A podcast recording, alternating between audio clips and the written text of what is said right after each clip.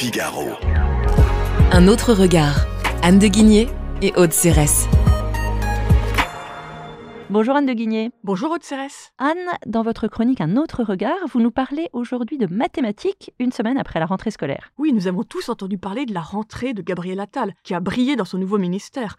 Abaya, harcèlement, uniforme, le jeune ministre était sur tous les fronts. À mon sens, il ne lui reste donc plus qu'à s'attaquer à l'essentiel, c'est-à-dire la qualité de l'enseignement en France. L'effondrement du niveau des élèves ne relève en effet malheureusement ni de la lubie réactionnaire, ni des biais des enquêtes internationales. En cette rentrée est ainsi ressortie une édifiante note d'information de l'éducation nationale, intitulée L'évolution des performances en calcul des élèves de CM2 à 30 ans d'intervalle, 1987-2017, cette terrible note illustre la baisse continue et rapide du niveau en calcul des enfants de 10 ans. Je vous le démontre.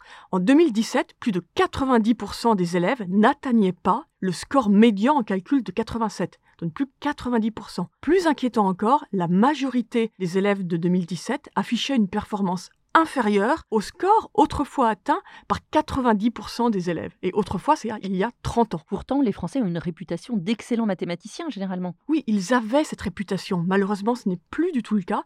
D'ailleurs, on le voit dans le graphe de 1987. Vous voyez tout en haut de la distribution une petite bosse d'élèves absolument excellents. Cette petite bosse a totalement disparu. Cette réalité est confirmée par une enquête internationale Teams qui dit qu'en 2019, la France n'amenait plus que 2% de ses élèves à un niveau avancé en mathématiques alors qu'ils sont en moyenne 11% dans l'OCDE. Donc les enfants d'aujourd'hui ne naissent bien sûr pas plus bêtes que leurs parents. Une telle dégradation ne peut s'expliquer alors que par des changements radicaux dans l'enseignement. Il semble que le gouvernement en a pris conscience et un premier pas a été euh, acté dans ce sens avec le retour de l'enseignement de mathématiques obligatoire en classe de première. Ce n'était plus le cas depuis la réforme du nouveau baccalauréat. Oui, c'est évidemment une bonne nouvelle, hein. pas dans le bon sens, mais est-ce que cela va suffire je ne crois pas, je pense qu'il faudrait aller plus loin, oser des solutions plus radicales, et à ce titre, un rapport sénatorial de juin 2002, qui était présenté par Gérard Longuet, le sénateur LR, m'a semblé très intéressant. Ce rapport qui, a fait hurler recommande simplement, face aux pénuries de professeurs, d'introduire une logique d'offre et de demande dans les rémunérations,